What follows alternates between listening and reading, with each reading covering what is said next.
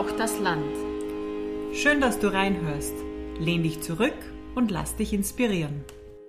3, 2, 1, 0. Liebe Elisabeth, ähm, ich finde 2021 ist eindeutig unser Jahr. Und das Schöne ist, dass wir uns eigentlich noch mittendrin befinden. Und wenn du mich fragst, dann freue ich mich auf alles, was noch weitere kommt. Und unser beider Mut, mit dem Podcast über Frauen am Land online zu gehen, hat uns bis jetzt schon über 800 treue Abonnentinnen gebracht. Und unsere Folgen wurden über 3600 Mal gehört. Das ist ja Wahnsinn, oder? Es ist echt unglaublich, ja, voll super. Und daneben äh, waren wir sogar in einigen Zeitungen und Zeitschriften mit unserer Idee. Wir waren sogar auf der Titelseite der kleinen Zeitung ähm, zum Internationalen Frauentag. Mhm. Ähm, unsere Podcast-Folgen äh, sind neben unseren gängigen Kanälen ja auch seit Mai monatlich im Radio FRO zu hören, also im Freien Radio Oberösterreich. Und vor kurzem haben wir überraschenderweise den Steirerinnen Award in der Kategorie Lokalheldin überreicht bekommen. Bitte, was kann denn da noch kommen, Elisabeth? Ich, ich glaube, der Olymp ist erreicht. Also das war echt äh, ziemlicher Senkrechtstart, glaube ich, sagt man zu dem, oder? Ja. Also an dieser Stelle einfach auch mal Danke an euch alle. Ähm, aber es hat uns wirklich überwältigt. Es war unglaublich. Es, es hat so viele Zeitungsberichte gegeben und dann irgendwie Interviews. Ich habe so ein mega langes Interview anlässlich äh, dieses Podcasts mit äh, der Welt der Frau auch gehabt, das irgendwie eine total schöne Erfahrung war. Aber ähm, also ich bin super stolz. Ich weiß, du auch. Ich bin auch sehr stolz, genau. Ja. Und, ähm, deswegen haben wir uns überlegt, dass wir eine Sonder-Special-Folge ähm, heute für euch machen. Ähm, nicht gewohnt, dass wir andere mutige Frauen interviewen, sondern dass wir zwar wieder ein Gespräch führen, wo ihr bei uns am Tisch sitzt quasi. Und ich habe eine ganz eine, eine tolle Rückmeldung von einer Dame bekommen, die mich nach einer Veranstaltung im Architekturhaus angesprochen hat und gemeint hat, sie hat das Gefühl, dass sie uns beide schon ganz lange kennt, weil sie mit ihrer Hausrenovierung quasi jede Folge gehört hat. Und äh, es war ganz eine tolle Rückmeldung. Wir sind ganz herzlich eigentlich begrüßt worden. Ich glaube, mit dir hat sie auch gesprochen, Elisabeth. Gell? Also das freut uns natürlich, wenn wir solche Feedbacks bekommen. Aber ähm, es, es hat da kritische Stimmen gegeben.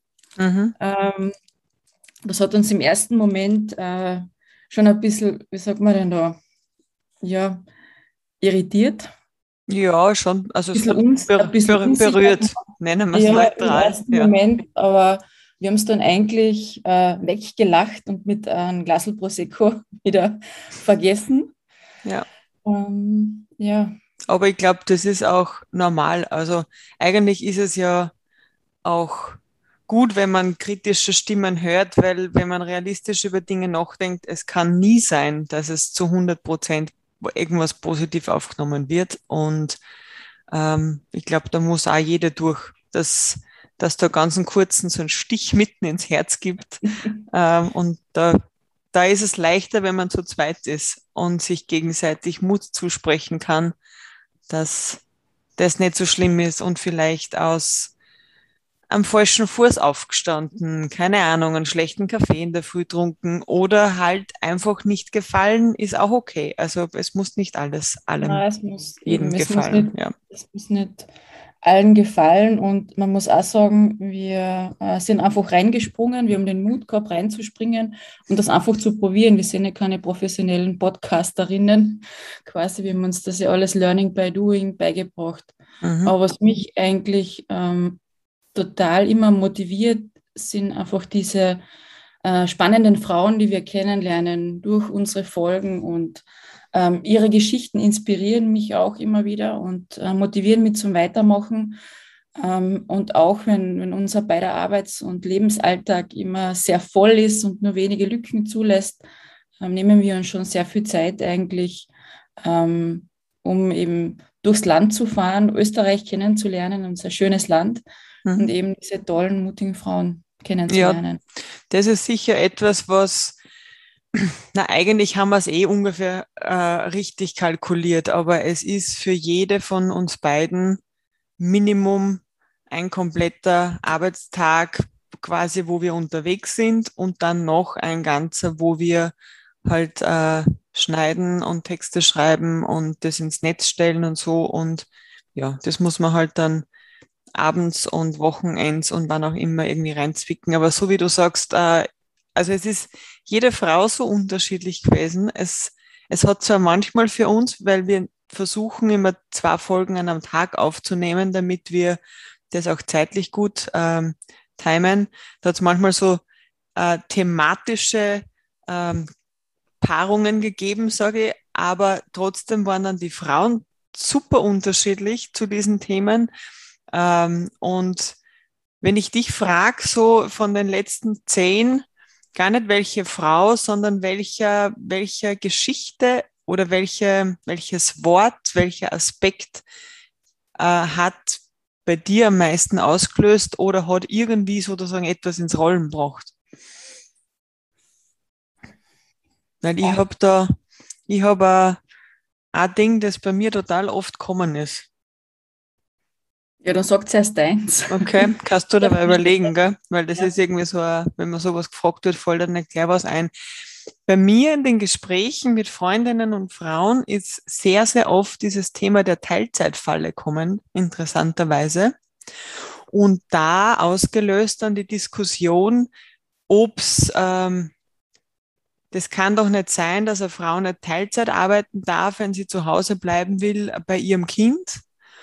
Und dann habe ich gesagt, ich glaube, dann ist sozusagen das jetzt, das ist nicht falsch rübergekommen, ähm, aber es ist nicht vollständig gewesen, weil was die Manuela Reichert gemeint hat, ist ja das, dass mit dem, dass Teilzeit gearbeitet wird, nicht in die Pensionskasse eingezahlt wird. Und wir wissen alle, dass Altersarmut zu einem riesen Teil Frauen betrifft und ich mhm. habe dann zu den Frauen gesagt, das, was ihr tun müsst, ist euch mit euren Partnern darauf verständigen, dass von der ersten Minute an einfach euer Pensionskonto weiter quasi wie Vollzeit äh, gefüllt wird.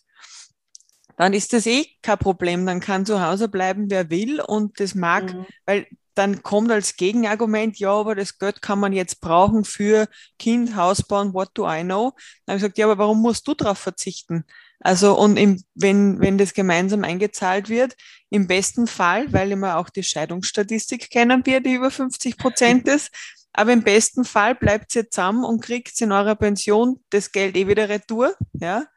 Und wenn es nicht gut ausgeht, dann geht es dir wenigstens nicht schlecht. Das hat dann jeder gesehen. Und das, was ich meine mit dem, was mich so geschockt hat, ist, dass über das die Frauen überhaupt nicht nachgedacht haben. Also sozusagen über diese, über diesen Mechanismus. Und also da war ich einfach bei jedem Gespräch total schockiert.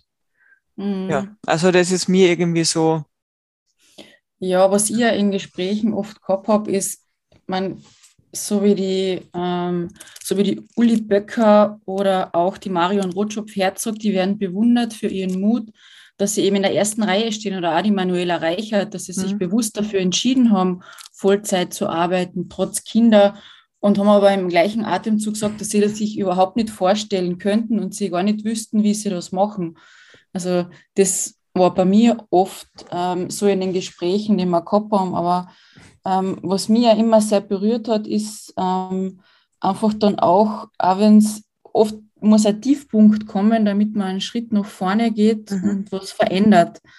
Und das kennen wir ja selber auch immer wieder, wenn man in so einem Strudel drinnen ist ähm, und nicht weiß, wie man wieder rauskommt. Und eigentlich, also das ist dann so, eigentlich müsste man nur ähm, einen Schritt herauswagen und eben diesen Mut aufbringen, ähm, nach vorne zu gehen oder dass man sich diese Selbstermächtigung zurückholt. Weil mhm. oft ist man so ein, ich merke das bei mir immer wieder, weil ähm, eben so viele Sachen sind, dass eben, dass ich in so einem Radl drin bin, also in diesem Müssenradl. Also, und eigentlich müssen wir nicht mehr müssen. So, und dass man ähm, einfach einmal sagt, es ist genug das, was man macht. Man hat, man hat immer selber diesen Anspruch, immer mehr, immer besser zu 1000 Prozent und das muss immer ähm, passen und äh, vielleicht ist es ab und zu, oder es ist nicht nur vielleicht, sondern es ist gut, wenn man ab und zu sagt, okay, die Arbeit, die ich heute gemacht habe, die ist total in Ordnung, die war genug, die Zeit, die ich mit anderen verbracht habe, war genug, das Geld, das ich verdiene, ist total ausreichend für mich und alles, was ich, ich gebe, ist auch erfüllend.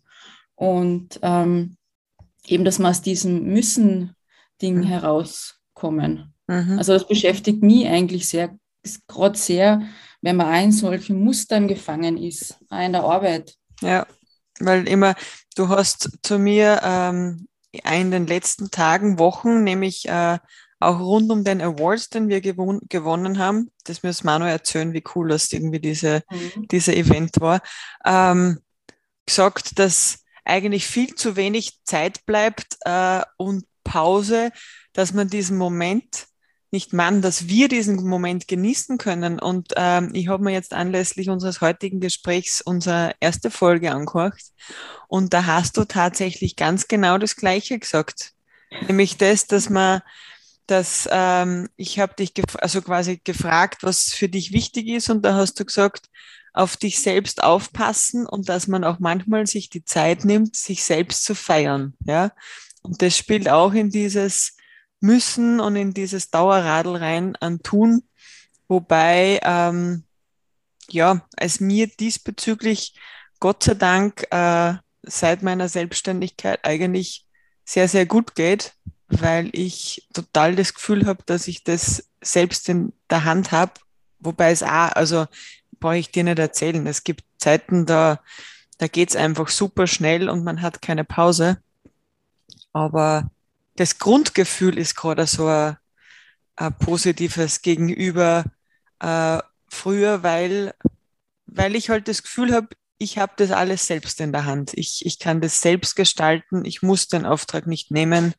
Ähm, ja, taugt mir immer noch. Ja, aber wie strukturierst du jetzt so quasi dein, dein, dein Arbeitsleben? Ähm, ich habe mein schönes Notizbuch und da habe ich ähm, quasi zu Listen für die einzelnen Projekte. Das sind parallel so, keine Ahnung, äh, fünf bis neun. Äh, und da stehen sozusagen die Listen, was in jedem Projekt zu tun ist. Und dann schaue ich mir am Anfang der Woche an, was von diesen Dingen alles in dieser Woche passieren muss. Und das markiere ich mir und versuche das sozusagen innerhalb dieser Woche zu strukturieren. Äh, und dann immer auch mit dem Fernblick, was in der übernächsten und nächsten Woche ist, weil diese Woche ist es ein bisschen ruhiger. Die letzte war mhm. quasi extrem dicht. Da habe ich gewusst, es geht neben dem, dass äh, ich bei der Landluftpreisverleihung war und auch mit den Studierendenausstellungen fertigstellen musste dafür, wird sonst nichts gehen. Da hätte ich mir früher auch noch den Druck auferlegt, in der Früh E-Mails zu checken und am Abend E-Mails zu checken. Und da habe ich diesmal einfach eine Abwesenheitsnotiz reingeben und habe halt geschrieben, dass ich quasi bei der Preisverleihung bin und ab Montag kann man mich wieder erreichen.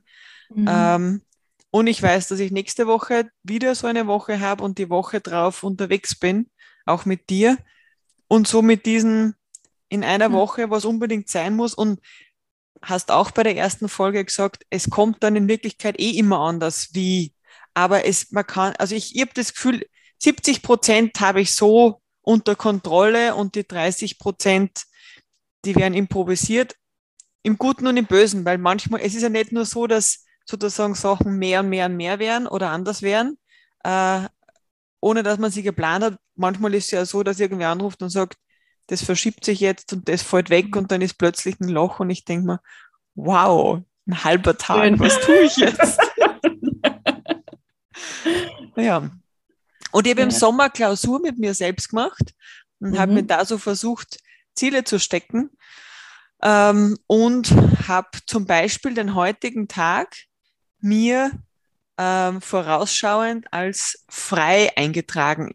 Ich habe also sozusagen immer so, früher habe ich, wenn so eine dichte Woche war und ich habe quasi bis Samstagabend letzte Woche gehabt und habe eigentlich nur den Sonntag frei gehabt, das habe ich aber schon drei Wochen hintereinander, quasi so nur einen, einen Wochenendtag. Und ich weiß, da wird dann die Energie immer schon sehr, sehr dünn, wenn es so ist. Mhm. und habe mir gedacht, an dem Montag habe ich keine Termine. Da trage ich mir jetzt einfach frei ein und habe ein F hin da. Und jetzt schaue ich seit Wochen auf diesen Tag und da steht den ganzen Tag F und denke mir, was heißt das? Was habe ich damals gemeint? Und als ich das am Freitag wieder realisiert habe, habe ich mir immer, ich werde jetzt heute nicht frei machen, aber es sind eh so viel auch so private Sachen, die dann liegen bleiben, um die man sich mhm. irgendwie kümmern muss und nie die Zeit hat. Ja, also das, was eh so im Einmal-Eins des Time-Managements, also auch Freizeit, auch Sport, einfach wirklich eintragen. Ich muss das zumindest tun. Es ist traurig, dass man es tun muss, aber wenn ich es mhm. nicht tue, dann, dann ist das irgendwie kritisch. Ja. ja, ist bei mir ja genau das Gleiche. Also heuer durchs Baukulturjahr haben wir halt zusätzlich noch mehr Veranstaltungen. Wir haben gemeinsam das Baukulturkonvent ähm, eben im Kärnten gehabt und ähm, ja, für die da kurz unterbrechen, Raphael. Ja. Wir haben letztes Mal auch so viel über Baukultur gesprochen. Mhm. Ich bin mir nicht sicher, ob jede Person, die uns hört, weiß, was wir zumindest unter Baukultur verstehen. Wollen wir ganz kurz, was ist Baukultur? Ja, ja. Also für mich ist Baukultur, also Architektur an sich ist ja die Architektur eines einzelnen Gebäudes und wenn man jetzt Baukultur ähm, sich anschaut, dann geht es weit darüber hinaus und das beschreibt dann die ganzen Prozesse und die Personen, die, ran, die daran beteiligt sind. Sei es jetzt, wie ein Ortskern gestaltet wird ähm, oder wie sich eine Gemeinde weiterentwickelt oder auch wie Raumordnung passiert. Also da gibt es ganz viele Menschen, die mitarbeiten und es geht eigentlich immer sehr viel um Kommunikation und das ist das, was wir eigentlich tagtäglich machen. Also wir bereiten Themen auf, vermitteln Themen, äh, versuchen eine Sprache zu finden, die auch äh, Laien verstehen, ähm, damit wir eben gemeinsam gute Baukultur voranbringen. Mhm. Ich habe ähm, am Donnerstag bei der Preisverleihung von Landluft habe ich auch eingangs ganz kurz Baukultur nochmal zusammengefasst und ich glaube, was auch ganz, ganz wichtig ist, also was jetzt auch immer wieder gesagt wird, ist, dass Baukultur auch sein kann, dass man darüber nachdenkt, ob Bauen überhaupt das Richtige ist oder ob nicht nicht bauen genauso gescheit ist, beziehungsweise umbauen. Also, dass es nicht immer um Neubau gehen muss per se, ja, sondern dass es einfach auch sein kann, dass ein Gebäude seine Nutzung ändert, dass man dementsprechend auch nutzungsoffen plant und, und da war ja unser Motto, Boden gescheit nutzen, dass die schönste und beste Architektur am falschen Ort äh, eigentlich auch keine gute Baukultur ist. Also das Thema Bodenversiegelung, das man eh immer mehr und mehr auch in den Medien liest, spielt da einfach auch ganz, ganz groß rein. Aber ich habe dich unterbrochen, du warst beim Baukulturkonvent und dem Baukulturschwerpunktjahr, das du jetzt irgendwie gerade managst, ähm, am Erzählen. So, ja, jetzt habe ich kurz den Faden verloren, aber jetzt bin ich wieder, bin ich wieder dabei. Da geht es immer darum, dass man sich eben diese freien Zeiten einteilt. Und das liegt dann immer an einem selber, inwieweit man halt gewisse Sachen reinlässt in, in sein Leben oder dann halt auch ausschließt und dann auch Nein sagt. Also das sind so Themen, dieses Nein sagen, das ist eben immer noch bei mir ein sehr großes Thema, weil ich eigentlich sehr begeisterungsfähig bin für Projekte und immer dann das Positive und das Tolle gleich dran sehe. Aber im zweiten Schritt muss man sich dann auch überlegen, habe ich eigentlich gerade die Kapazität dafür? Was bedeutet das? Und je mehr ich halt Ja zu anderen Dingen sage, desto mehr sage ich Nein zu mir selber. Mhm. Absolut richtig. Auch das haben wir in der ersten Folge schon äh, festgestellt, wir beide. Ja, aber es ist halt ein ständiger Kampf. Also ja. es ist Kampf. Es ist, ja. Ja, das ist einfach das, wenn man, äh, wenn man gerne an den Dingen arbeitet, an denen wir arbeiten, dann ist es schwieriger, Nein zu sagen. Mhm. Und äh, wenn du schon dabei warst zu erzählen, dass das Baukulturkonvent war, dann äh, und dass wir unsere Erfolge gefeiert haben, dann solltest du nicht erzählen, dass du heuer das Ehrenzeichen des Landes Kärnten verliehen gekriegt hast, Raffaella. Ja, also das war ja der Oberwahnsinn. ähm, eben für meine zehn Jahre, ich habe jetzt eben seit Mai eine äh, neue, ganz eine tolle Assistentin, die Nadine, und die hat gemeinsam eben mit unserem Obmann, mit Markus, ein Überraschungsfest für mich organisiert. Und ich war da schon ziemlich geblättert, wie viele Leute da vom Architekturhaus gestanden sind im Juni, äh, Juli. Und Dann sind auch ganz viele Videobotschaften aus ganz Österreich gekommen und auf einmal drehe ich mich um und da ist dann die halbe Landesregierung äh, von Kärnten gestanden und die haben mir doch tatsächlich ähm, das Ehrenzeichen des Landes überreicht. Also ich war eigentlich nur baff und ich war wirklich eine ganze Woche in so einer, wie in einer Trance, weil ich das nicht wirklich fassen und glauben habe können. Aber ich bin extrem, extrem stolz, dass eben diese ganze Arbeit äh, der letzten zehn Jahre äh, wirklich so wahrgenommen und gesehen wird. Also das ist schon eine sehr große Anerkennung. Ja. Und ein Wahnsinn. Und dann gewinnen wir noch den Steirerinnen Award. Also das war ja auch ziemlich, ziemlicher Wahnsinn. Also mit dem haben wir ja überhaupt nicht gerechnet. Na, also, also es war allein schon die Nominierung, die, wie wir das erfahren haben, wo wir ja auch nachgefragt haben, wer uns nominiert hat, aber das haben wir bis heute nicht erfahren. Aber auch die anderen Frauen, die nominiert waren, die an unserem Tisch gesessen sind bei der Gala, wussten das nicht. Also wer immer das getan hat, danke. Und dann. Und danke auch für alle, die uns gewählt, gewählt haben. haben. Genau, weil es war ja so, dass ursprünglich die Preisverleihung schon für Mai anberaumt gewesen wäre. Da wäre ein kürzerer Zeitraum gewesen zum Abstimmen. Und das ist dann verschoben worden auf September. Es war wirklich eine lange Zeit. Und ja, also es war super. Es war total schön und festlich, wie es gestaltet worden ist von, also eben von der Zeitschrift Die Steirerin. Und es war auch schön, sich wieder mal so ein bisschen herzurichten und aufzudackeln und zu so einer Veranstaltung zu gehen, weil das hat man jetzt eh so lange nicht gehabt, oder? Genau, und vor allem, also ich war sehr überrascht vom roten Teppich. Also mhm. ich habe schon gedacht, das ist also, also sehr äh, festlicher Rahmen, aber dann mit dem roten Teppich, mit den Fotos und ähm, also wir haben uns ja dauernd nur angeschaut und unsere Augen haben geleuchtet, weil wir einfach so fassungslos waren, was wir eigentlich mit dem Podcast geschafft haben. Und dann waren wir eben auch am Tisch ähm, mit so netten und wunderbaren Frauen, mhm.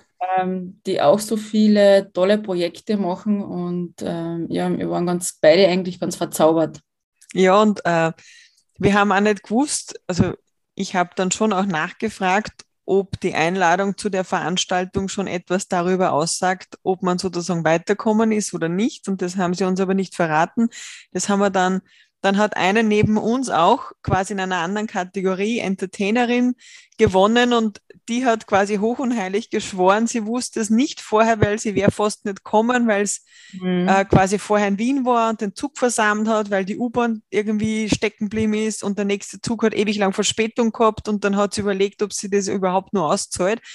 Das haben wir ihr dann auch total geglaubt und insofern haben wir gewusst, wow, wir haben da, da echt noch eine Chance drauf, weil es war auch so, kannst du erinnern, wie ich zu dir gesagt habe, die Frauen, die da, also wir waren die vorletzte Kategorie von neun, mhm. die Lokalheldinnen und die Frauen, die da irgendwie aufgerufen wurden, die waren alle so total, keine Ahnung, professional, sage ich mal, die waren so, die wurden aufgerufen und die sind dann nach vorn gegangen und haben irgendwie total super Sachen gesagt.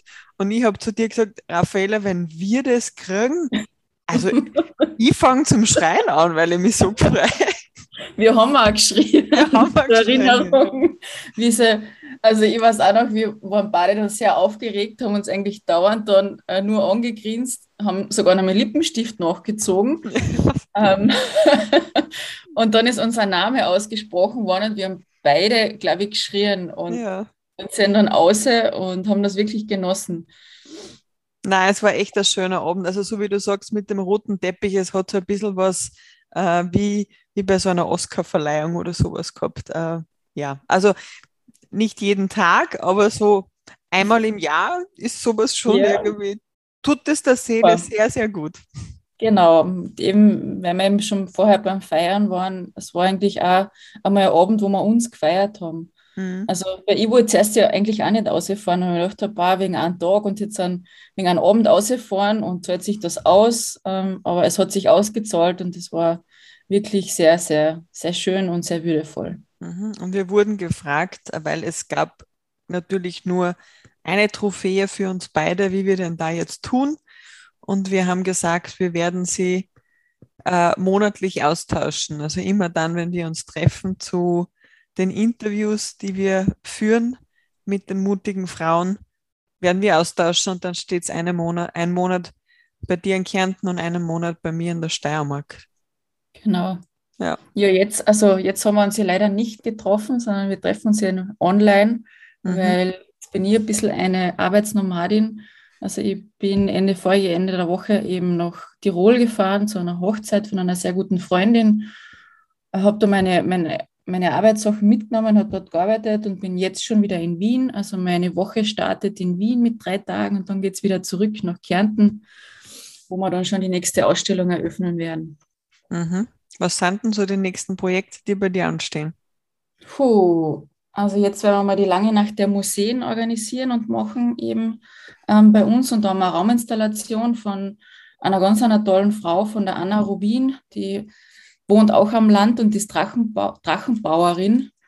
Und die war viel auf der ganzen Welt da unterwegs und gibt eben Workshops, um Drachen zu bauen und sieht sich eben spezialisiert auf ähm, Bambus und chinesisches und japanisches äh, Papier Sie baut eben wirkliche Kunstobjekte, die auch alle fliegen können.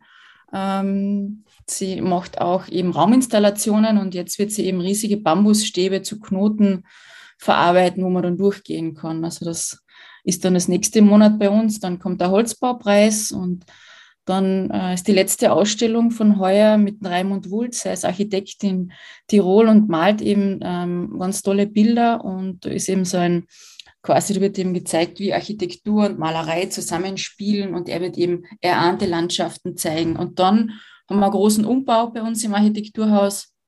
Wir feiern nächstes Jahr nämlich 30 Jahre und dazu wird das Gebäude saniert ähm, und mit einem Lift quasi erweitert. Also wir machen einen barrierefreien Umbau und da ist dann von Jänner bis Mai das Haus geschlossen für Umbauarbeiten.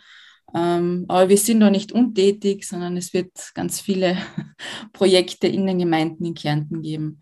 Und dann ist ein großes Schwerpunktjahr Günter Domenik. Ähm, zu seinem zehnten Todestag quasi gibt es eine, eine sehr große Ausstellung mit dem Museum moderner Kunst, äh, mit dem Steinhaus, mit der Heft und ganz vielen weiteren Protagonisten. Wer ist der Günter Domenik für Nicht-Architektinnen? Günter Domenik ist ein ähm, eigentlich international sehr bekannter Architekt, bei uns eher wenig bekannt.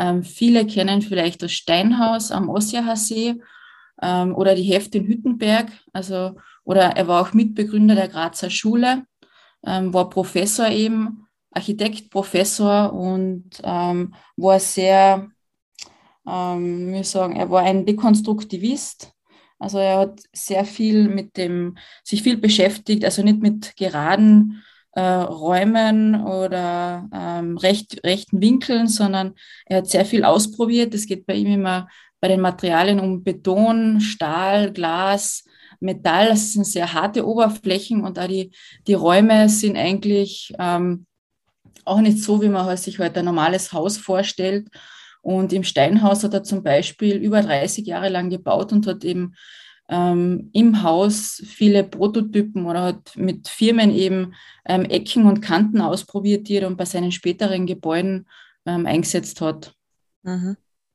Ich habe äh, im Haus von Günter Domenik im Steinhaus mein erstes berufliches Projekt äh, gemacht. Da habe ich für Nonkonform, also die haben den Auftrag gehabt, ein Jazzkonzert zu organisieren äh, im Steinhaus. Da war es noch nicht fertig gebaut, also da war noch teilweise Rohbau. Und da hat der Wolfgang Mutspiel gemeinsam mit drei Musikern extra ein Stück komponiert, das auch Steinhaus heißt. Und das haben sie dort äh, live aufgeführt und das war echt, also das, ich durfte ihn noch kennenlernen, das war beeindruckend. Es war diese Veranstaltung beeindruckend. Es hat geschüttet wie deppert, also monatelange Vorbereitung, oh Gott, und dann in der letzten Sekunde fängt es zu schütten an. Aber das war einfach so atemberaubend, dass alle Menschen geblieben sind, obwohl sie quasi im Freien waschelnass waren, äh, war echt ein toller Moment, ja. Ähm, ich, ich ganz ein besonderer. Ich glaube, war ein ganz ein besonderer, äh, eine Ausnahme Erscheinung eigentlich in der Architekturszene und besonders auch für Kärnten. Ich wollte noch ergänzen bei dem, was du in naher Zukunft tust, denn wir sehen uns ja in zweieinhalb Wochen äh, wieder. Du organisierst ja auch ein Symposion am Weißensee. Genau, ähm, es ist auch ein Programmpunkt äh, vom Baukulturjahr gemeinsam mit dem Uniclub. Ähm, dem Horst Gross laden wir eben, eben zu einem dreitägigen Symposium an den Weißensee ein. Der Uniclub veranstaltet eh schon seit 2013 eben die Landschaft des Wissens und das bewusst am Weißensee. Weil wenn wir es zum Beispiel in Klagenfurt machen würden, dann ist immer die Gefahr, dass ein paar kommen und wieder gehen. Und so muss man sich aber dann wirklich auf den Ort einlassen und auf das Thema. Ähm, und wir laden eben ganz viele Personen ähm, aus, ganz, aus ganz Österreich eigentlich ein, um eben sich der Frage zu widmen, ist Baukultur zwischen öffentlichen und privaten Interessen überhaupt noch möglich? Weil ähm, es immer schwieriger wird. Wir hören immer mehr von der Bodenversiegelung, vom Betongold. Und es war vor kurzem ja auch diese am Schauplatz-Folge der Chaletdörfer. Ähm, und das macht dann eigentlich dann immer wieder sehr betroffen selber, weil man ja eigentlich äh, für bessere Baukultur ähm, einsteht und dann aber trotzdem parallel diesen, diese ganzen Projekte entstehen und man eigentlich denkt, okay, für was machen wir das? Und dann eh, wenn die Zeitung aufschlagst, dann wieder das nächste Großprojekt irgendwo geplant ist oder der ganze Wald abgerodet wird, damit da 70 Chalets stehen können. Mhm. Und das sind halt immer diesen, diese fadenscheinigen ähm, Argumente, ähm, ja, es bringt Arbeitsplätze, Arbeitsplätze, aber trotzdem, auch wenn es Arbeitsplätze bringt, ist einfach dieser Ort, der ja so magisch ist, weswegen, wo viele dorthin gehen, ihr dann zerstört. Ja, es, ich war ja gestern Abend äh, im Theater, nämlich genau bei dem, was du gerade gesagt hast. Das Stück heißt Betongold von den Rabtal-Dirndln. Also das war echt, das war Kunst in seiner höchsten Form. Das war witzig, das war tragisch, das war einfach echt auf, auf so vielen Ebenen haben sie dieses Thema auf den Punkt gebracht und da ist auch wieder so ein Zitat gefallen, dass man ähm, öfters mal gehört hat, dass ähm, Boden kein Joghurt ist. Und das heißt, dass äh, wenn der Bedarf an Joghurt steigt, weil die Menschheit gerade gerne Joghurt isst, ähm, dann kann man mehr Joghurt produzieren. Aber bei Boden geht das einfach nicht. Ja? Der ist einfach, wenn er versiegelt ist, versiegelt. Und auch wenn es mittlerweile dieses Wort Entsiegelung gibt, was noch viel zu wenig gemacht wird, dann ist der Boden, der da drunter quasi versiegelt wurde, das dauert Jahrzehnte, bis der wieder eine Qualität erreichen kann, die einem Boden, auf dem man Nahrung produzieren kann, auf dem Dinge wachsen, äh, ähnlich kommt. Und in Österreich ist einfach dieser Anschein, weil wir halt auch viel Wald haben und äh, viel Berge, wo man aber so oder so nicht bauen kann. Quasi hat es für den Laien, glaube ich, diesen Anschein, dass da eh nur so viel ist. Ja? Ähm, aber dem ist nicht so. Also wir sind ja europaführend, was die Quadratmeter Einkaufsfläche betrifft. Wir sind europaführend, was die Straßenkilometer pro Person betrifft. Ähm, ich habe es am Donnerstag bei meiner, bei meiner Moderation auch gesagt, einer meiner Fun Facts, negativen Fun Facts ist, dass wenn man alle Österreicherinnen und Österreicher aus ihren Wohnungen nehmen würde und verteilen würde auf alle Ein- und Zweifamilienhäuser, dann wären alle Städte leer und auch alle Wohnungen am Land, also Wohnblöcke. Mhm. Und es würden in jedem Gebäude nur 4,16 Personen leben. Also das ist eine Kleinfamilie. Äh, und das muss man sich mal auf der Zunge zergehen lassen. So viele Häuser haben wir herumstehen. Das Orge ist ja auch, wenn man jetzt, wenn man jetzt was baut, ähm, das reißt man ja dann nicht gleich wieder weg. Also das steht ja dann mindestens einmal 30 Jahre, aber wer tut sich denn das dann an, das wegzureißen? Das muss man sich dann auch wieder überlegen. Also wenn man jetzt eigentlich, man, man trifft ja jetzt die Entscheidung für die Zukunft, wie es in der Zukunft ausschaut. Das muss man sich immer bewusst sein. Das ist ja auch sowas von wegen wegreißen. Also jetzt brauchen wir ja gar nicht nur bei den Einfamilienhäusern bleiben, aber diese ganzen grauslichen Shopping-Malls, die sich vor jedem Ort Österreichs mittlerweile schon befinden, diese Kreisverkehre mit ihren äh, Diskontern, äh, niemand muss sich Gedanken machen, dass wenn die quasi abbezahlt sind nach zehn Jahren, wer diese Dinge wieder abträgt und diese Konzerne nehmen dann das nächste, weil man jetzt mittlerweile schon mehr Quadratmeter braucht und sie müssen größer bauen und dann stehen diese grauslichen Konsumhallen äh, irgendwie in der, in der Gegend herum und wir alle müssen damit leben. Das ist eigentlich etwas, was ich finde, was wir vorhin bei Baukultur vergessen haben. Was ich total wichtig finde bei Baukultur ist, dass den Menschen bewusst wird, dass alles innerhalb ihrer Häuser wohl ihrem Geschmack entsprechend gestaltet werden kann, mhm. aber an der Fassade der Gebäude beginnt der öffentliche Raum, das, was jeden mhm. Menschen betrifft, das, was in, wir uns alle antun müssen, wenn irgendwer glaubt, dass ein Haus, das orange gestrichen ist mit gelben, grünen und blauen Streifen, so gemacht werden darf, weil es ist eh meins und es ist mein Geschmack. Mhm. Äh, ja, aber es müssen sich alle anderen, die an diesem Ding vorbeigehen, anschauen. Und wenn dann die Antwort wäre, dann ziehe ich halt meinen Zaun oder meine Dujenhecke so hoch, damit keiner reinschauen kann und mich auch keiner stört, dann ist das auch nicht besser, weil du gehst ja mittlerweile nur mehr durch Schluchten durch no. äh, und hast kein, keinen Raum mehr, in dem man sich ähm, ja, aufhalten ja, will. Das ist vielen eben gar nicht bewusst und da komme ich zu ein, noch zu einem, ähm, einem Projekt, was eben was wir gemeinsam mit dem Architekturspielraum Kärnten gemacht haben, mit der Christine Adrian Schneebacher, ähm, auch geschuldet an Corona eigentlich, weil Architekturspielraum macht eigentlich sehr viele Workshops mit Kindern und an Schulen und durch Corona war das ja alles nicht möglich. Und da haben wir mit der Christine dann gesagt, wie wäre es, wenn wir ein Baukulturspiel machen? Und entstanden ist Kein schöner Land, nennt sich das. Es ist ein dreiteiliges Spiel, ähm, wo es eben in, ein, in, einem Arbeitsheft, ein Quartett und eben ein Brettspiel ähm, quasi ausformuliert ist. Und im Arbeitsheft gibt es ein Baukultur-ABC. Da steht drinnen, ähm, ähm, da sind Rechenbeispiele drinnen, da ist ein Psychotest drinnen, welcher Wohntyp bist du und so. Also sehr niederschwellig. Wir haben eine ganz tolle Illustratorin gehabt, die das illustriert hat. Ähm, Im Quartett ähm, sind unterschiedliche Wohnformen eben, die man sich dann auch vergleichen kann Supertrumpf spielen oder was auch immer. Und im Brettspiel, das ist eine Mischung zwischen äh, Mensch ärgere dich nicht und Trivial Pursuit. Ähm, da wird eben einem bewusst, wenn gewisse Entscheidungen getroffen werden, was das auch bedeutet.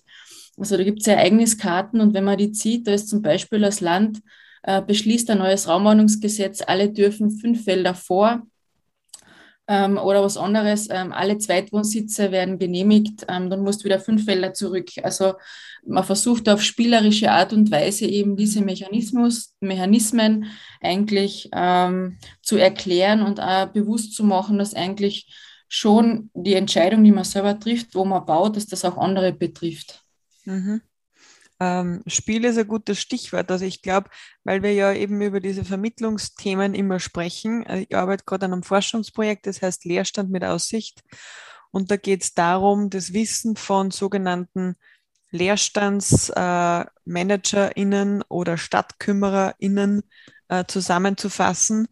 Äh, es sind Personen, die in Orten tätig sind und sich darum kümmern, dass die Ortszentren nicht aussterben, wieder befüllt werden, wie auch immer. Und wir haben uns auch dafür entschieden, das nicht in einem klassischen Forschungsbericht äh, zusammenzufassen, in einem Heft, sondern in einem Kartenset, damit man eben damit flexibler und spielerischer umgehen kann und auch durch das Format wieder neue Zielgruppen erreichen kann, die vielleicht nicht Lust haben, sich an 100 Seiten Heft irgendwie durchzuschauen, aber so eine mhm. Karte, die irgendwie freundlich gestaltet ist, wo man auch Bilder sieht, dann vielleicht doch mal zur Hand nimmt. Also das sind ja auch so Themen, die wichtig sind, wenn man mit Vermittlung arbeitet, nicht nur, dass der Inhalt zielgruppengerecht und einfach formuliert ist, sondern auch, dass das Format Lust macht, mhm. sich mit diesen Themen zu beschäftigen. Genau. Ja, das ist das, was wir so in, im letzten halben Jahr gemacht haben oder auch weiterhin machen. Neben, neben unserem Herzensprojekt, dem Podcast. Genau. Ähm, wir haben aber auch noch ein Anliegen an euch, ihr lieben Hörerinnen und Hörer.